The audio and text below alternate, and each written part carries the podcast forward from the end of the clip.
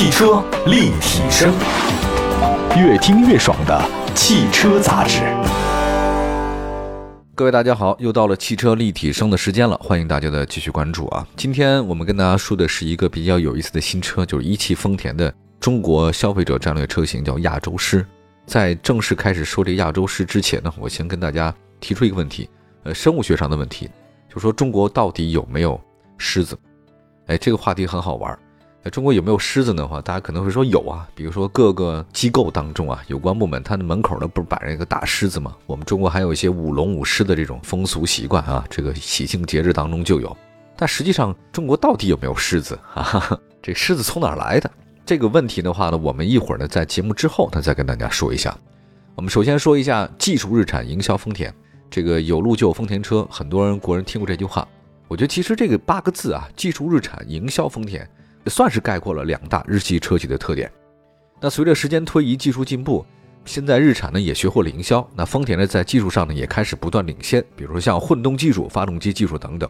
天下大事就是这样啊，这个你中有我，我中有你，想要这分得开呀，真的很难。怎么算是一个懂营销的品牌？我觉得很重要的一个衡量标准啊，它得了解不同市场的这个消费者的需求。你要不懂我，就你再送多少的礼物给你的女朋友，她还是不爱你，对吧？你要懂我的话呢，也许可能只是简单的一个小东西啊，能打动芳心，这也说不定。所以汽车营销也是如此，你得懂消费者，你得卖给这东西让掏钱，是吧？我觉得按照这个标准，就是你要了解不同市场消费者的需求。大众其实在中国市场做的比较好，比如说那个轴距加长的帕萨特 B5、迈腾，还要为咱们中国市场打造的这个朗逸啊，这个太厉害了啊，新宝来、探岳等等。呃，现在呢，为了这个获得更大的市场份额。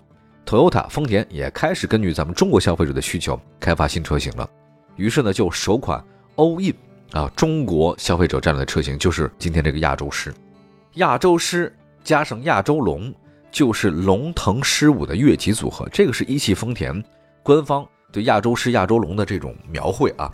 那为什么说这个组合很有意思，叫这个越级组合呢？啊，因为在美国市场，亚洲龙的定位高于凯美瑞。那它是丰田的这个旗舰车型，价格呢跟雷克萨斯那个 ES 相近。亚洲狮本质上它是卡罗拉的加长升级，但是它的轴距呢其实二七五零，这个达到中级车的水平了。亚洲狮的卖点是什么啊？当然是轴距加长了，毫无疑问。呃，咱们中国消费者就是喜欢大的有面子。呃，现在呢这个上汽大众的帕萨特 B 五，一汽奥迪的 A 六，那后来那个华晨宝马 X 一，奔驰的 A 级。国产后轴距加长的车真的是太多了，我觉得为什么这个当然空间大，大家舒服一点嘛，对吧？二七五零的轴距，亚洲狮的后排最大腿部空间达到九八零，这算是公务的中级车水平。但因为它那个后排的地板是水平的，我很喜欢这样啊。但后排地板水平的话呢，这个就乘客就很舒服了，花紧凑车的钱享受中级车的空间，我想这个是很多国人喜欢的。我觉得虽然可以理解说卡罗拉的那个轴距加长版。但是亚洲狮没有完全照搬卡罗拉，它对前脸进行了重新设计，比如说它那个镀铬式的大嘴进气格栅啊，这个两侧的车灯融为一体，现在比较流行这个，就整体视觉效果还是比较好，它都没有分裂感。车身侧面线条其实跟卡罗拉呢是基本相同的，但它轴距长了，所以呢，呃显得会大一点，而且车尾呢是用贯穿式的尾灯，标志呢贯穿在整个的一个车灯带上，就亚洲式的标志。我们再来看内饰啊，其实亚洲狮的整体内饰跟卡罗拉也基本相同，但是高配的话呢有全液晶屏了，这个很多人喜欢。传统的机械的仪表盘其实并不影响使用啊，这我是很喜欢机械的。哎，我也不太明白，就大家怎么对现在电子产品这么热衷啊？连三天两头换手机，这个喜欢就到这个份上吗？我不是很明白哈。如果对待一个事物你没有长久的恒久的，我觉得很难填满自己内心的欲望啊。所以得说的哲学一点或者形而上一点。就总的来讲，我觉得有的时候降低自己的一些生活标准，你可能会对其他地方是有所要求。比如说，我并不认为传统机械仪表盘不好，但是有些人觉得差点意思。这个好比就是智能手机跟你的普通功能手机，你确实都能打电话，对吧？但是可能全液晶屏的效果要好。但如果你没有全液晶屏的话，我觉得普通的机械仪表盘也不错。那除了大空间以外呢，亚洲式的动力组合呢，很适合咱们国人，比如说凯美瑞。亚洲龙它是同款的2.0自吸加 CVT，呃，卡罗拉是 1.2T 的动力，1.8的双擎，但是我觉得气场和动力还是差了点二点零对亚洲狮来说，我觉得还是不错了，高速时候还是不错的。而我觉得更重要一点是什么？自吸的车啊，从二手车的角度来讲，它比涡轮增压的混动的稍微更让你放心。就你买二手车的时候，自吸发动机啊，你不担心。最大的功率呢，一百二六，最大扭矩两百零五，零百就是十秒以内。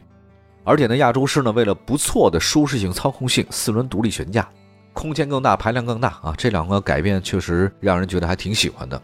那同时呢，在配置方面，亚洲狮比卡罗拉有明显提升，全系标配前后泊车雷达，这是很多新手喜欢的。当然，卡罗拉的中配高配呢，也有后倒车影像。不过，在我觉得这个黑天啊，或者说是狭小的地方，有这个前后的倒车雷达，我觉得还是挺管用，可能比倒车影像好用。哎，比如我吧，我到现在为止学不会看那个倒车影像，我还就喜欢用雷达。不少车型的入门版呢都是盖板，也是为了拉低吧价格门槛做一个噱头。但是亚洲狮的话还并不是这样，算不上是入门级顶配，但我觉得也算竞争者当中的中高配。除了没有天窗，在十四万两千八的进取型啊，常用的配置都有了。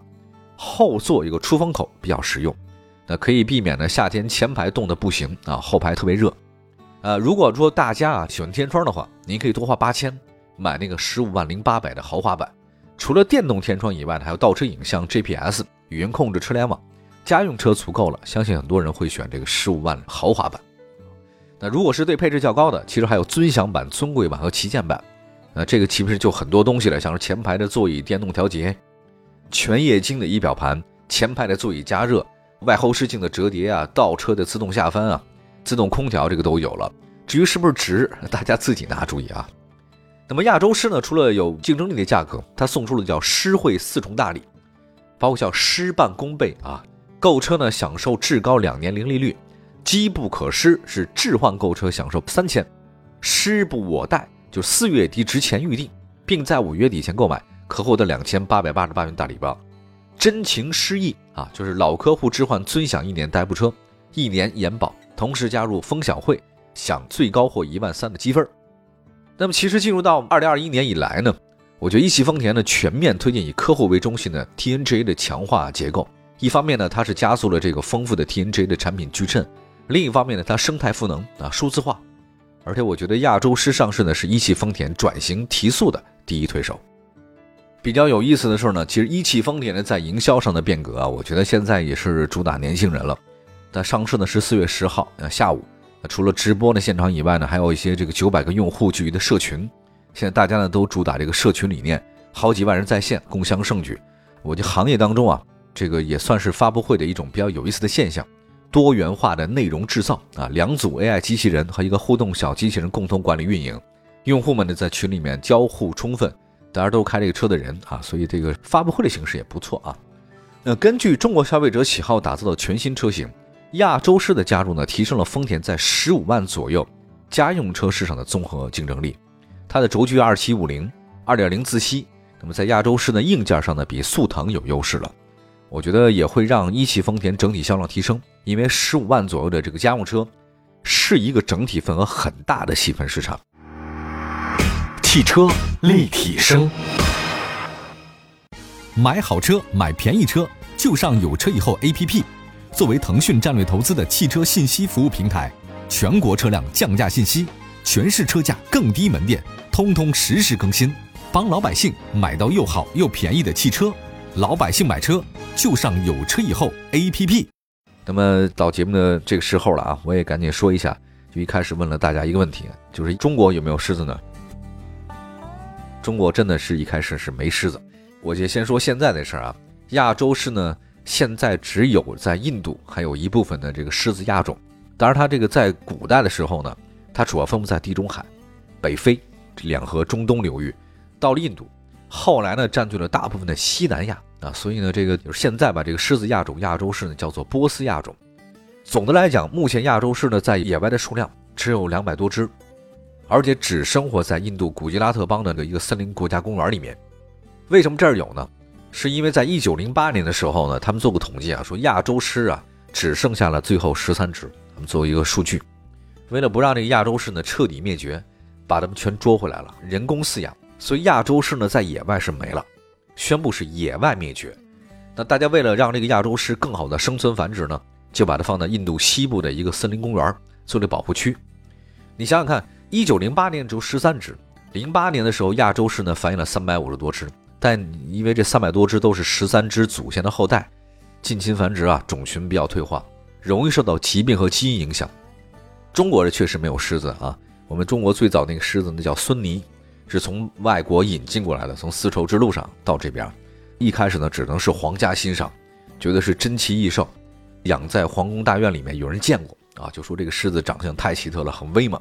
民间呢就觉得这个上面很喜欢这个，因为比较少见嘛，比较独特，所以呢就把它拿来做各种各样的这个装饰，也是这个上行下效啊。就后来这狮子成为吉祥如意，包括后来这跟佛教有关系啊。这个菩萨呢就是骑狮子的，这个狮子以后呢，因为这个佛教的转移，大家呢这开始对狮子也是吉祥的圣，慢慢慢慢的，它就演变成现在大家在一些这种机关门口放的两个狮子啊，这觉得很有威严，或者衙门口。这是一种转变，但是民间的话呢，确实也不太一样了。民间就觉得狮子很吉祥嘛，就开始把它这个舞龙、舞狮。龙这个是咱们中国特有的这种文化现象，狮呢其实是外来的一种形象。所以你看这个民间喜庆舞龙和舞狮，就是文化交融特别好的一个具体体现。好吧，我们那个先说到这边吧，大家可以多关注一些汽车立体声，我们找到的各种话题。同样呢，可以关注一下亚洲狮这个车型的试乘试驾的具体情况。我们下次节目再见，希望大家关注官方微信、微博平台都市汽车立体声，拜拜。